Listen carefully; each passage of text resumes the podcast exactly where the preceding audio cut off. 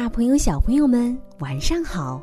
欢迎收听微小宝睡前童话故事，我是为你们带来精彩故事的橘子姐姐。今天我要给你们带来的精彩故事名字叫《熊猫妈妈的妙计》。熊猫妈妈唉声叹气的坐在院子里，鹅大婶路过就问：“熊猫大婶，你怎么啦？”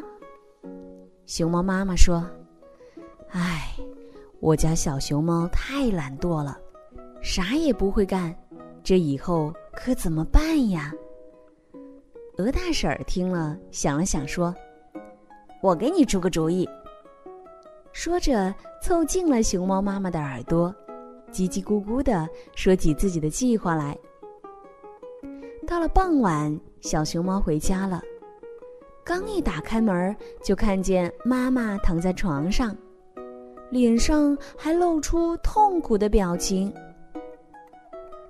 妈妈，您这是怎么了？小熊猫惊讶的问。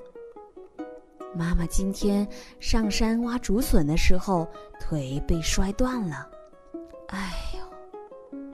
熊猫妈妈故意说：“那可怎么办呀？”小熊猫担心极了。没事儿，没事儿，刚刚穿山甲医生来瞧了，他说只要好好休息，不出几个月呀，就能好了。嗯，没事儿就好，没事儿就好。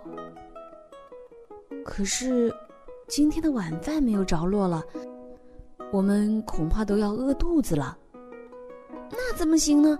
妈妈，你生病了，更要吃点好的。这样吧，我去山上找食物。好啊，那，你可要小心点儿啊。嗯，妈妈再见。说着，小熊猫就背起竹篓往山上走去。小熊猫可从没干过活儿，它费了好大的劲儿，终于挖了一筐鲜竹笋，然后高高兴兴的回家了。回到家，小熊猫又生起了火，做起了竹笋饼。还煮了一些竹笋汤，端到了熊猫妈妈的身边。妈妈，开饭了。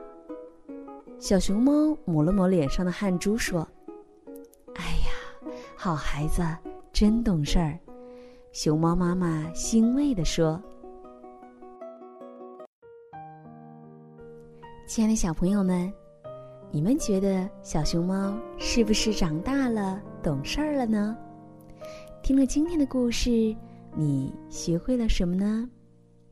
希望我们所有的小朋友都能够帮妈妈分担一些家务，一定要做一些自己力所能及的事，要自己的事情自己做。好了，今天的故事就到这里了。最后要感谢点播我们故事的小朋友，来自北京的张俊涛，来自云南大理的雷佳萌。来自陕西西安的月月，来自河南的赵延培，来自河南安阳的孙雨辰。